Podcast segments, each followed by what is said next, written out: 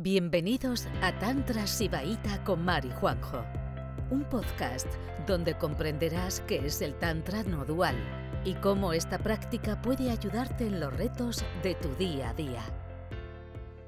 Y otra cosa de lo que, de lo que queríamos hablar en esta conferencia, que lo estábamos comentando antes, es que a veces, claro, eh, es tan duro para algunas personas, no para todas, eh, pero para algunas, el proceso de liberación de las energías densas del cuerpo y de los stocks emocionales, de emociones no sentidas durante tanto tiempo, es tan duro que cuando ya más o menos lo has logrado, te quedas como obsesionada con el cuerpo físico. Obsesionada, no vaya a ser que, que me densifique un poco, obsesionada no se me vaya a sentar eh, uno al lado endemoniado y ya me deja una turbiedad en mi campo energético, ¿no? Y te vuelves obsesivo, o sea, eh, eso pues, inmediatamente que tengáis el cuerpo despejado, os ponéis un cartel que ponga, no eres tu cuerpo físico, no eres tus emociones, no eres tus pensamientos. Porque lo de que no eres tus pensamientos casi todo el mundo lo, lo pilla al principio, ¿eh? Eso venís enseñados, ¿no? Hay mucha cultura sobre eso, no eres tus pensamientos. Tal, Pero lo de que no eres tus emociones, cuando te viene una emoción y has pasado esas emociones que te has negado a sentir durante años y que gracias a la práctica de repente brotan de una manera súper abrupta, que tienes pánico, llevas toda la vida aterrado de algo que simplemente es una vibración en el cuerpo y que no pasa nada. ¿Vale? Entonces, mm, cuando ya te has liberado de eso y de repente, eh, si- ¿sabes? Te vuelves a densificar, te asustas de, "Buah, otra vez me voy a meter en eso. No, no, no te vuelves a meter en ese proceso. Has hecho el primer trabajo de limpieza, te resulta tan insoportable cargarte, comerte una emoción sin permitirte sentirla y cargarte energéticamente, incluso de una persona que se te sienta al lado en el autobús, te resulta tan intolerable que inmediatamente haces lo necesario. Tu cuerpo está tan eh, espacioso que no tiene dónde agarrarse, ¿vale? Si yo voy siempre con la tensión aquí, cualquier densidad del señor que se me sienta al lado se me va a agarrar aquí. Entonces, en vez de cuando salga de autobús, en vez de ir así, voy todavía así. Y cuando llegue me va a dar una contractura. Pero cuando yo ya voy así por la vida, se me pone el señor, siento como una cosa en el cuello, me doy tres respiraciones, hago un poco de tandada, vamos, y si, y si la cosa está fea de decir, joder, esta persona estaba endemoniada, me ha dejado fatal, pues yo qué sé, me meto un baño con sal, me un palo santo, me hago así un poco con el palo santo, ya vas a hacer algo para liberarte de eso. No os asustéis, ¿eh? ¿Vale? Que luego ya a veces la obsesi- nos queda, de ese proceso tan duro, nos queda la obsesión por el cuerpo físico. Ya te digo que mientras estés en este, en este carro, ¿no? En este vehículo, pues siempre va a haber momentos donde no te vas a sentir bien. Enfermedades, malestares, emociones, ¿vale? Pero nunca va, o sea, muy mal lo tenéis que hacer para que una vez que has liberado la mayoría de tu densidad, vuelvas al punto de origen. Eso no ocurre, ¿vale? No conozco a nadie que le haya ocurrido eso. He conocido a mucha gente que en la primera liberación del cuerpo físico ha abortado. Ha tirado la toalla porque a veces es muy duro. Pero quien ya se ha liberado, no. Aunque a veces se me angustian, no, nadie ha vuelto para atrás, ¿vale? Esta idea de liberarte de densidades al principio también, también está porque simplemente las prácticas profundas del Vijnana Vairava Tantra que vamos a hablar en los próximos días es que no vais a poder hacerlas. O sea, no vais a poder hacerlas bien. Oye, si podéis hacerlas con alguna densidad, guay. Las densidades se pueden ir también practicando. Pero es que no vais a poder hacerlas. No vais a poder entrar en esa sutileza y en esa espacialidad como para hacerlas. Entonces, es, es una parte del proceso. Vale. Que por suerte en el Vijnana Vairava Tantra hay prácticas de todo tipo, Sí, ¿no? sí, O sea, hay algunas que, que con mucha densidad en el cuerpo te va a ser casi imposible realizarlas y otras que son accesibles a cualquiera, ¿vale? No... Pero algunas te van a ser imposibles, eso es verdad. Si hay mucha densidad, si tienes un bloqueo que es como suele tener casi todo el mundo, o a nivel de diafragma o a nivel de garganta, hay prácticas que te van a ser inaccesibles. Esto de identificarse con la conciencia dentro y fuera y con el campo de conciencia y observar al cuerpo como un fenómeno más dentro del campo de conciencia, ¿quién lo empieza a ver un poco posible? Bien. O sea que es un horizonte visible. Me gusta. Eso es muy importante. es muy importante que sea un horizonte visible y alcanzable. Muy importante. ¿Vale? Genial. Otra, pregunta que quiero hacerlos. ¿Quiénes de los que están aquí tienen miedo a la muerte? Vale. Yo he tenido miedo a la muerte siempre también, ¿vale? Otra gran ventaja de despertar.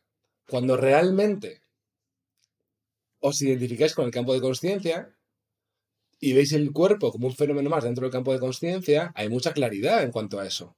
Hay mucha claridad en cuanto a que la muerte es una sin razón. Es una sin razón. Porque va a morir. Lo que va a morir es un fenómeno dentro del mundo fenoménico de la conciencia. Va a morir tu cuerpo. No tu cuerpo. Va a morir, va a morir un cuerpo físico. ¿Vale? Pero irte a, irte a, irte a morir.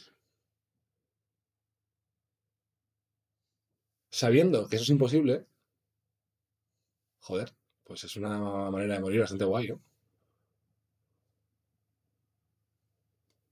sabiendo que va a haber un cambio, un cambio en el estado energético, pero que lo que va a morir es tu cuerpo físico. Y si realmente nos acercamos a ese momento con una integración real de que somos la conciencia y que el cuerpo está dentro de la conciencia, o sea, que el cuerpo está dentro nuestro, del campo de conciencia, pues es una manera guay de morirte.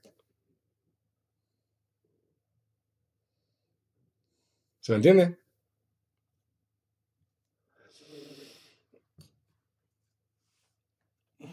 Eso para mí es un gran. Para mí eso es un gran. Es un gran empuje para la práctica y para despertar real, ¿no? Llegar al momento de la muerte, sea como sea nuestra muerte, y llegar con esa, con esa serenidad, ¿no? Y, y cómo se habla de muchos yogis tántricos, ¿no? Que mueren, que incluso algunos pues saben cuándo se van a morir y van a morirse ellos solos. En plan, oye, que me muero, chao. Y van a, van a, morirse ahí y se sientan y se mueren ahí con plena conciencia, ¿no?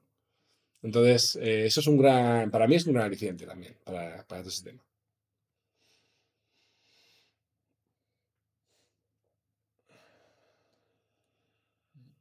Que lo de la miedo a la muerte se me quitó accidentalmente, porque fui antes de descubrir el Tantra, que yo pensaba que tenía muchos problemas, bueno, de hecho los tenía, ¿eh? o sea, si lo miras desde mi ser individual de entonces, tenía muchos problemas. Y entonces me fui a hacer unas regresiones que te... Es como, no sé si lo habéis hecho alguna vez, yo creo que no sirve para nada.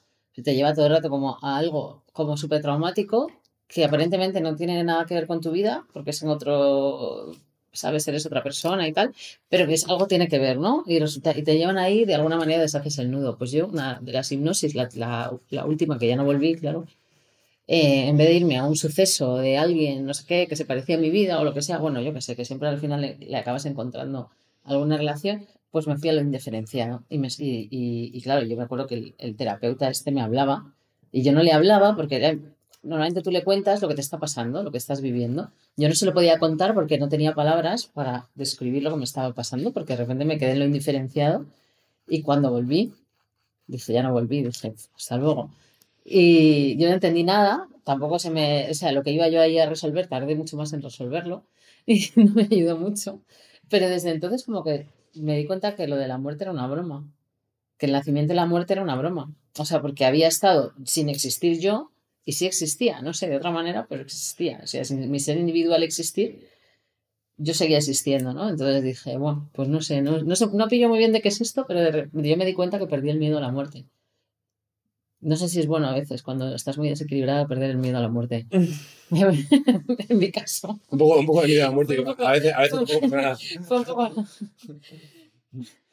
No sé, no sé si me, hizo volverme demasiado osada para la vida, ¿no? Pero, pero sí que no volví a tener miedo a la muerte. Y eso, siempre hay cosas de los, de los sutras que me ha costado integrar y que he tenido que practicar mucho para poder entender, pero cuando te hablaban de que eso del nacimiento y la muerte era una ilusión, yo siempre decía, claro, por supuesto. Y estar ahí te da mucha paz también, ¿eh? Para jugártelo todo al rojo, como dice mi amiga Borja.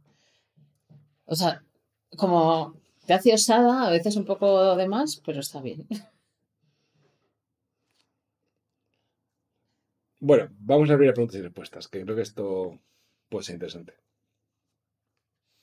Eh, las dudas que tengáis podéis eh, levantar la manita y, eso, y os vais colocando.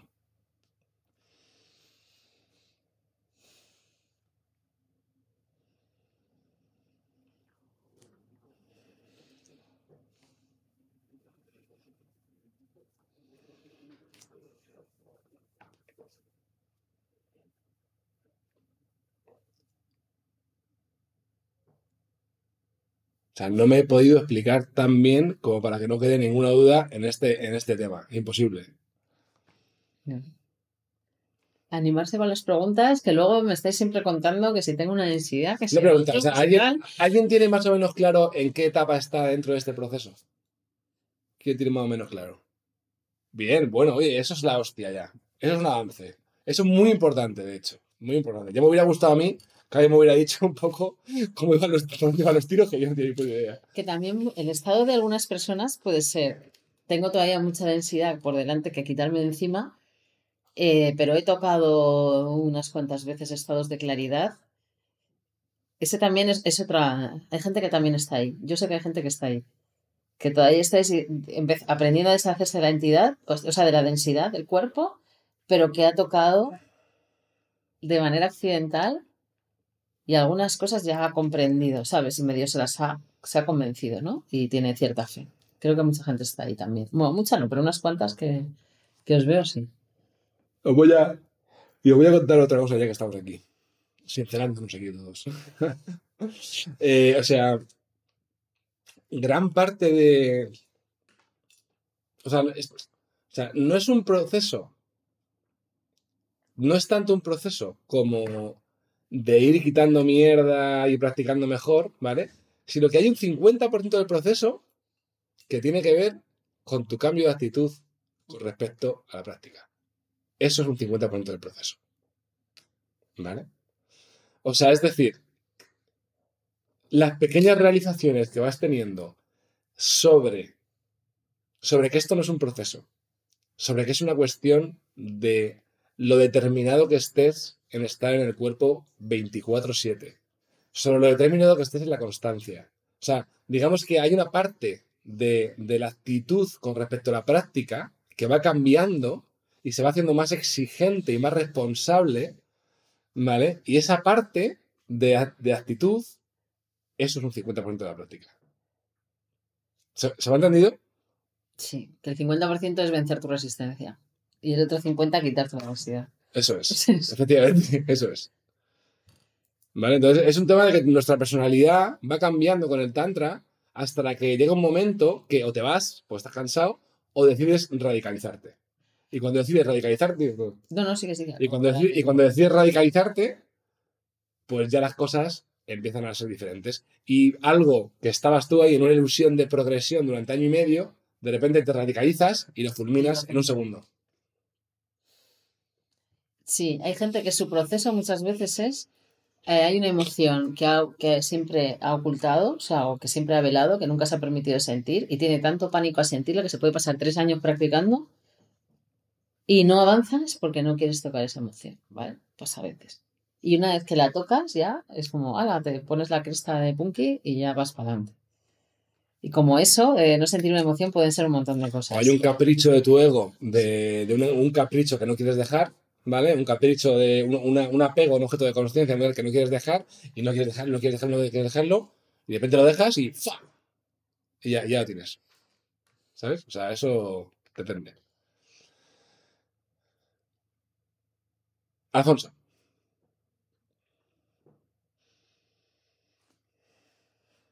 Buenas noches a todas. Mi caso es más o menos sobre un año. Yo siento aquí una densidad en el lado izquierdo, ¿vale? Y desde que estoy tomando rapé, hay veces, eh, noto como si se moviera algo así, plic, ¿sabes? Pero no muchas veces, no muchas. A lo mejor voy conduciendo con el coche, haciendo la micropráctica, respirando y tal, y se me mueve así, plic, ¿sabes? Es que estoy nervioso. Cuando uno es vulnerable, tú fíjate, cuando uno vulnerable se pone nervioso. Y cuando estoy en una reunión, que haces el papel, que interpretas un papel, no me pongo nervioso, pero bueno. Voy a respirar. Todos te queremos, todos te queremos, Alfonso, no pasa nada, está todo bien. Ya, ya, ya, está todo bien. cuando uno es vulnerable se pone nervioso y le tiembla la voz. Y luego otra, desde que empieza con el tantra, estoy haciendo las microprácticas, ¿vale? Y lo que noto es en el abdomen muy tenso, macho, y intento relajarlo, relajarlo y no puedo, macho. No puedo. Pero esto está guay. Está, está guay, está guay que, os- que lo sientas, o sea, que te des cuenta. ¿Vale? Está guay que te des cuenta.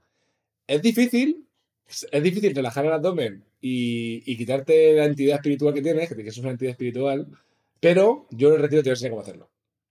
En el Vale. retiro lo vamos a hacer, no que, O sea, es difícil. vale.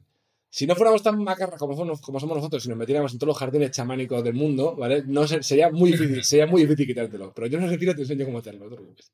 Vale. Sí, además es que está bien, cuando empiezas a tener presencia auténtica, si tienes una densidad, tú la notas. Y estar encima, sintiéndola, eso ya es, ya le estás ganando terreno. Sí, ya, ya la desgastas. Cuanto más la desgastes tú sintiéndola, más fácil va a ser sacarla luego cuando estemos en, en, el, fre- en el fregado. Así que ánimo. Y nada, muy bien y muy contento que llevo una semana y media por ahí sin vapear, sin fumar. Así que ahí voy. respirando, respirando. Así que nada, muchas gracias. A ti, Alfonso. Majo. Qué majo eres. eh, Miguel.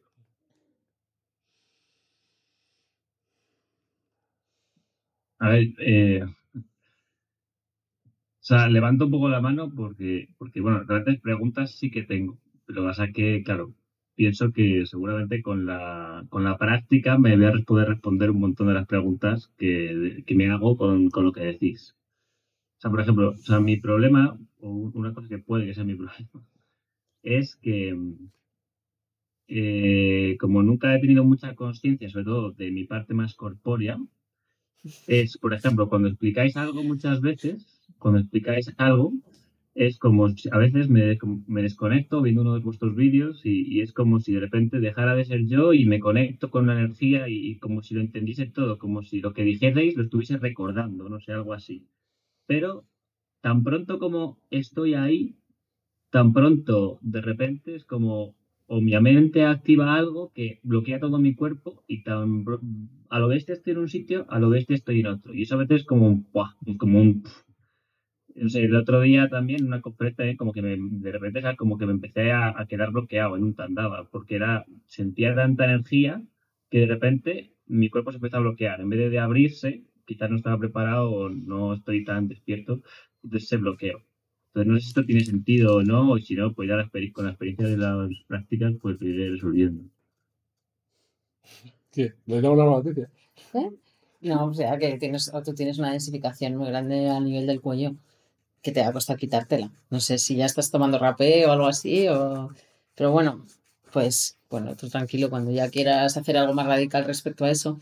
Eh, y si yo hablo contigo, tú tienes una capacidad increíble, de, tienes mucha capacidad espiritual y yo creo que has tocado muchas veces la conciencia de manera accidental, pero claro, es que tienes una densificación. Bueno, yo por lo menos que haya visto una gorda aquí, que se te ve, o sea, te la veo nada más mirándote. Eh, entonces, claro, lo que hablamos, o sea, la energía se quiere desplegar por tu cuerpo y, y- se, y se choca con, con una barrera. Entonces te cuesta, esta- o sea, no te estabilizas, tienes momentos de mucha comprensión y momentos de rigidez que, no te, que, que- te quedas o disociado, bueno, o, ¿sabes? O que te parece una ilusión, ¿no? La comprensión que has tenido, pues un lío. Estás ahí en un lío, pero bueno, a ver cómo, cómo abordamos eso. Mira, Begoña se está saliendo con un colmillo. Un colmillo está deseando soplar con Rafael. Eh, Miguel, de verdad, eh, sale ahí. O sea, compra rapé, habla con Begoña y sóplate un rapé de tres pares de cojones y ya verás como. Ya verás como. Eso sí que te da claridad. No te va a gustar nada el proceso, no te va a gustar. Pero eso vas a ver como. Vas a ver, vas a empezar a ver dónde está el problema ahí. O sea, lo vas a sentir en el cuerpo. Yo tiraría para ello, pero sin, pero sin pensarlo. Eso es lo que te puedo decir. Porque ahí vas a empezar ya a, a- a caminar hacia la resolución del problema en vez de estar en ese limbo. Porque en ese limbo te puedes tirar seis meses o un año en ese limbo tranquilamente. ¿eh? Pues ese limbo tiene un origen en una densidad, en una densidad espiritual que se te ha quedado físicamente en el cuerpo. Eso, no, eso, eso solo lo va a sacar la medicina. Eso no lo va a sacar nada más. Y una pregunta, ¿no es bueno primero in- intentar identificar de dónde viene la, la densidad antes de probar? Siempre y cuando sea, siempre y cuando sea una parte de tu cuerpo, sí. Ahora, como te metas en identificar movidas en la mente, no. Pero vamos, independientemente, eso lo, eso lo hacer el rapé por ti. O sea, el O sea, rapé, si va a ir donde, a donde es.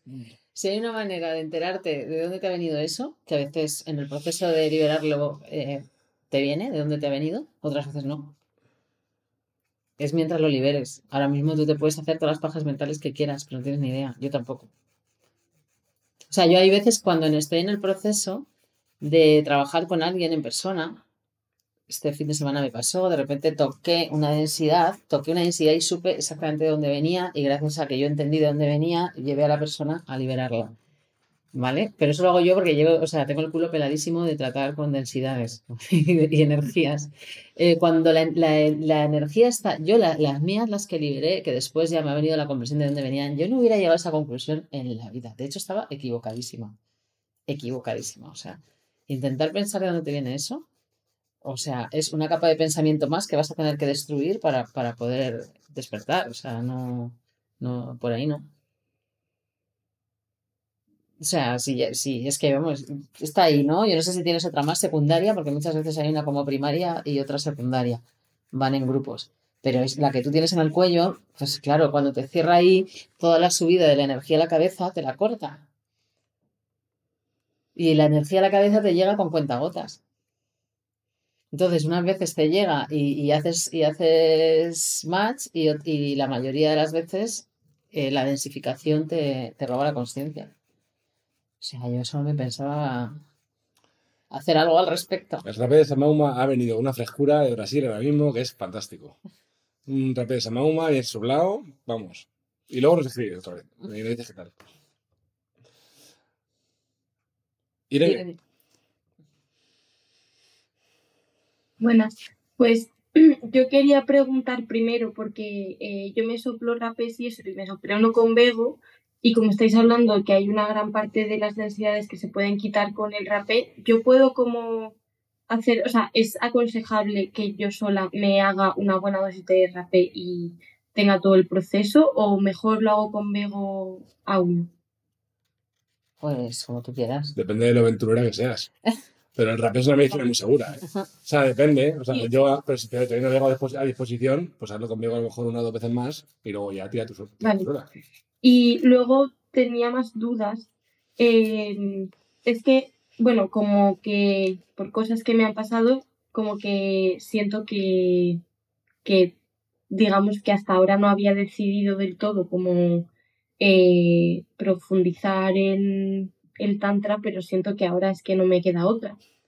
Eh, y mm, lo que me pasa es que como que claro, que a veces siento que llego a estados o que, o, que soy capaz de entender cosas o de... Em, porque estoy también leyendo lo de la, la loca sabiduría de la yogini y hay cosas que siento que me llegan como al corazón o que me...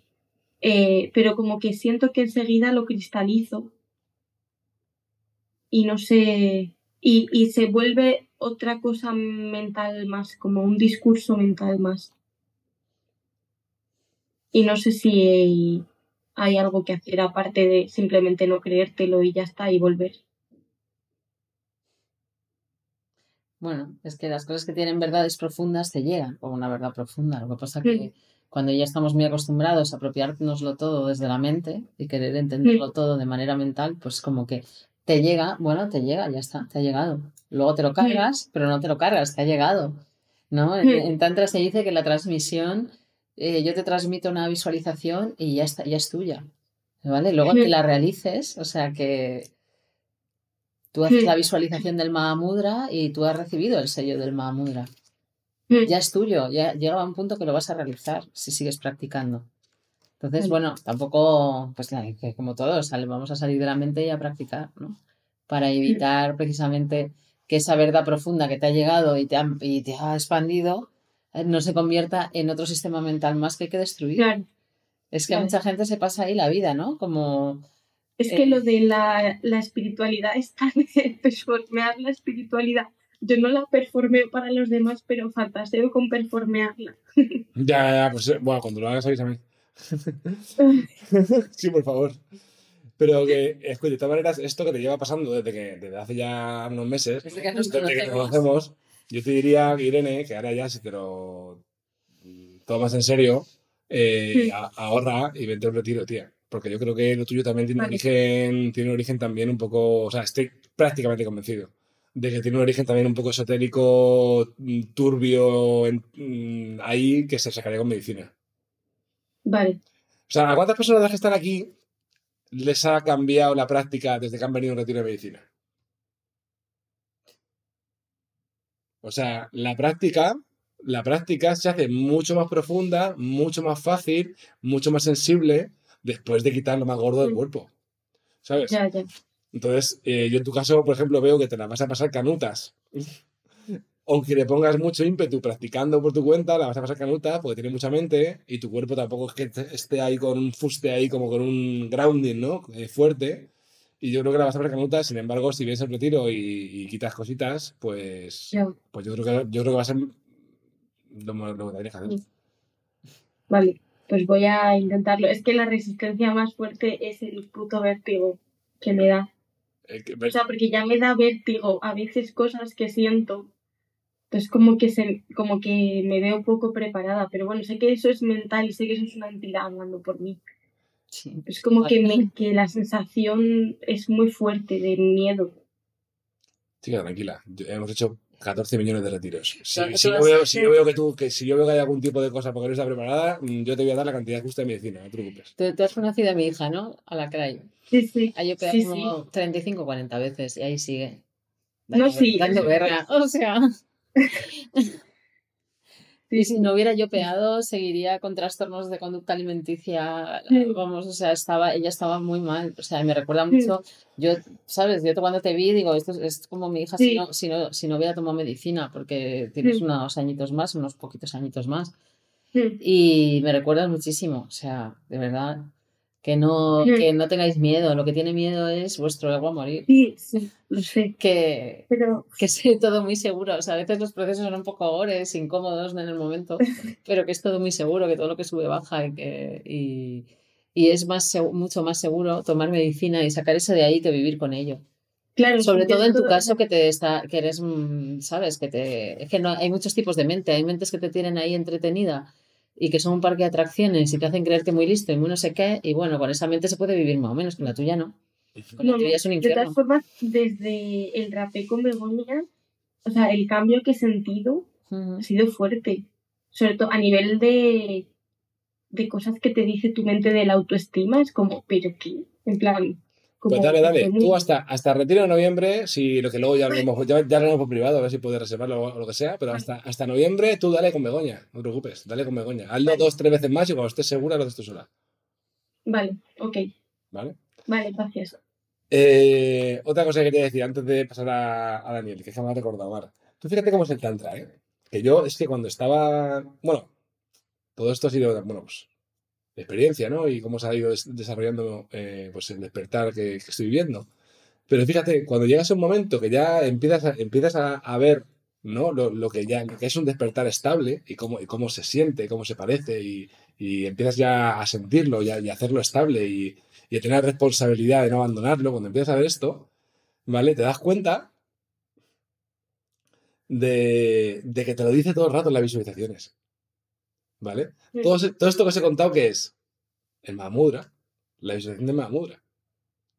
O sea, el Mahamudra, ¿cómo es la visión de Mahamudra? No sé, si- no sé si lo habéis. Hoy la he hecho esta mañana para acompañar un poco este, esta conferencia. Sí, o sea, pones, tienes un diamante en el corazón, el diamante va derramando un, un líquido eh, Luminoso. diamantino, luminoso, que te llena todo el cuerpo. ¿Eso qué es? La conciencia llena- llenando el cuerpo. Y luego con cada respiración, la conciencia sale del cuerpo. Esa es la identificación de la conciencia de dentro con la de fuera, ¿no? Y al final, esa es la manera de trascender el mundo fenoménico, que nunca he dicho esta palabra antes, pero hoy la he dicho cuatro veces. El, el mundo fenoménico. eh, fenoménico. Como, como para tu dislexia, está bien. Sí, está bien. Está muy bien pronunciado. trasciendes el mundo fenoménico de la dualidad, que es lo que crea todo el estrés. ¿Vale? Pero está todo resumido en la visualización de Mahamudra. Y sobre todo que una vez expan- expandido, lo reabsorbes otra vez. O sea, Sí, que te puedes meter en tu, papel. o sea, luego vuelves, vuelves a tu ser individual. O sea, te fundes, de- desapareces en la luz blanca infinita que no tiene, no tiene borde y la reabsorbes porque toda la conciencia puede ser reabsorbida en este pequeño cuerpo. ¿Vale? Porque estamos así, estamos ahora con este vehículo y lo reabsorbemos otra vez, nos reabsorbemos otra vez en este cuerpo y seguimos con nuestra vida, pero ya hemos sido bañados por la luz blanca. Se dice que cuando haces la primera vez la visualización del Mahamudra con una persona que ya la ha recibido como, como una transmisión y te la transmite a ti, desde ese momento el sello ya está en ti.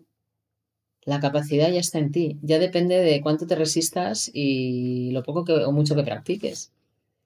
Pero la capacidad, o sea, en ese momento que te disparas el diamante al corazón y derramas todo, todo, toda esa luz diamantina, la expandes al infinito, la vuelves a reabsorber y te traes tu diamante en el corazón, ya está hecho.